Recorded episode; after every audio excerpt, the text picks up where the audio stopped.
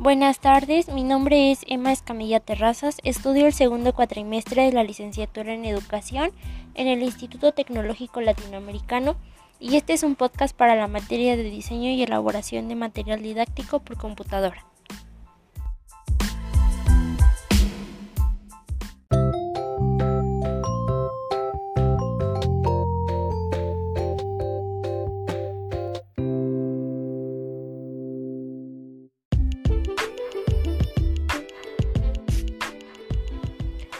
En este podcast les hablaré acerca de un tema muy importante en la actualidad, la contaminación. Daré a conocer su definición, algunos tipos de contaminación ambiental, sus causas y consecuencias, con el fin de concientizar a la sociedad para tomar medidas y reducir el impacto negativo que tiene la contaminación en el ambiente.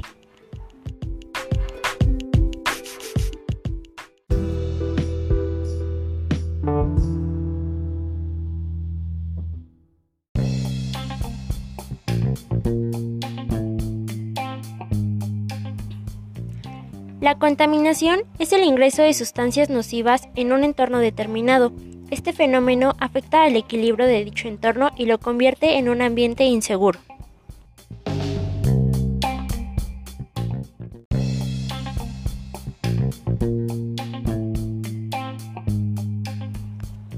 Se produce como consecuencia del aumento de la población humana y del incontrolable desarrollo industrial, se provoca un desequilibrio en el medio ambiente ante la presencia de agentes contaminantes físicos, químicos o biológicos.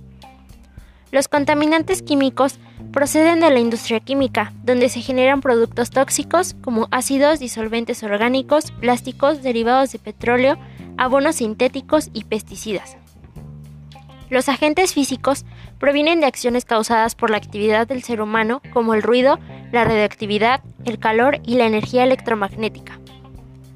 Los contaminantes biológicos son provocados por la descomposición y la fermentación de los desechos orgánicos, como excrementos, se rinde la industria forestal, papel, desperdicios de las fábricas o los desagües.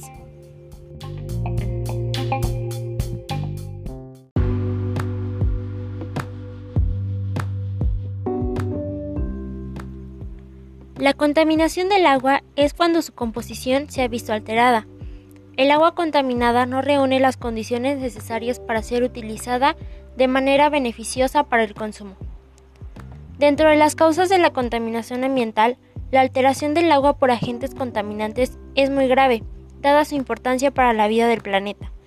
Los principales factores contaminantes del agua son vertidos de aguas negras, derrames de petróleo, productos fitosanitarios los cuales se usan para rociar los campos, que son absorbidos por la tierra y alcanzan las aguas subterráneas. La deforestación, que es la tala indiscriminada de árboles que provoca la aparición de bacterias en el suelo. Estas se filtran en la tierra y contaminan el agua subterránea.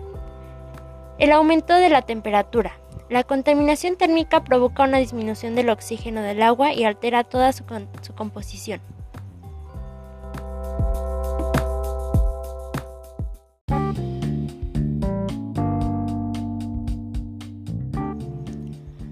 La contaminación del aire es una mezcla de partículas sólidas y gases en el aire que respiramos. Las principales causas se relacionan con la quema de combustibles fósiles, como el carbón, el petróleo y el gas, cuyo origen principal se encuentra en el sector industrial, la extracción de pozos petrolíferos y el transporte de carretera. Una de las principales causas de la contaminación ambiental a través del aire se encuentra en su alteración del efecto invernadero. El aire de la atmósfera contiene gases naturales que lo hacen posible. Esos gases retienen en forma de calor gran parte de los rayos del sol que atraviesan la atmósfera. Cuando estos gases aumentan y se rompe el equilibrio natural, además, las temperaturas son más elevadas de lo natural, se produce el llamado calentamiento global. Esta es una de las grandes consecuencias del cambio climático.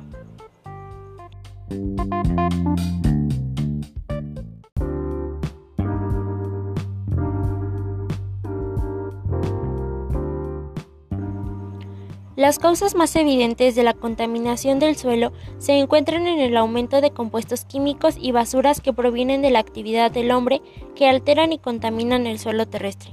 Algunos ejemplos son el almacenamiento subterráneo, ya que contienen líquidos y gases derivados del petróleo que entran en contacto con la tierra a través de las filtraciones de los conductos. Los pesticidas son la principal causa de contaminación del suelo por la gran cantidad de químicos que contiene y que la tierra absorbe hasta llegar al agua subterránea. La basura doméstica y comercial que no es tratada de manera adecuada para evitar su impacto negativo ambiental.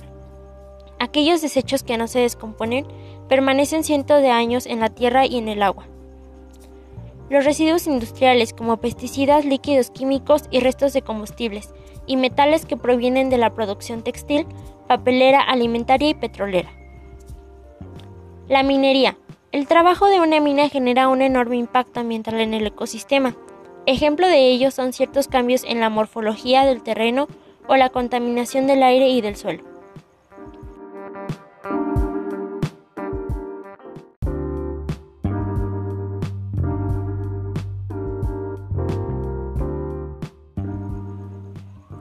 Las consecuencias de la contaminación ambiental son muchas y generan gran preocupación por sus efectos contaminantes en la naturaleza y en la salud del ser humano.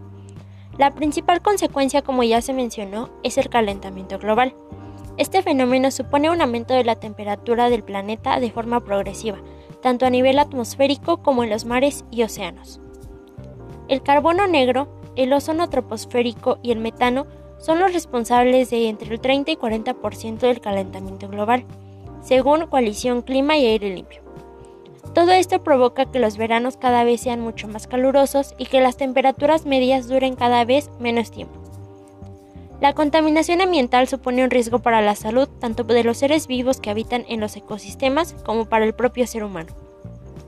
Según afirma la Organización Mundial de la Salud, la contaminación atmosférica como el monóxido de carbono aumenta las posibilidades de padecer enfermedades. Entre ellas, encontramos enfermedades respiratorias agudas como la neumonía y crónicas como el cáncer de pulmón y las enfermedades cardiovasculares. La tala indiscriminada, la explotación excesiva de los recursos naturales y la emisión de contaminantes a la atmósfera amenazan la vida de especies y plantas, principalmente porque ven reducido su hábitat, algunas llegan incluso a la extinción.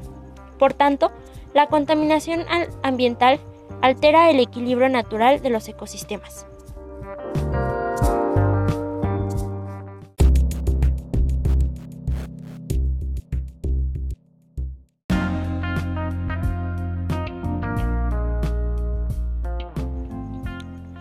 Como conclusión, puedo mencionar que la contaminación ambiental afecta a todos los seres vivos, y los humanos somos los responsables de ello.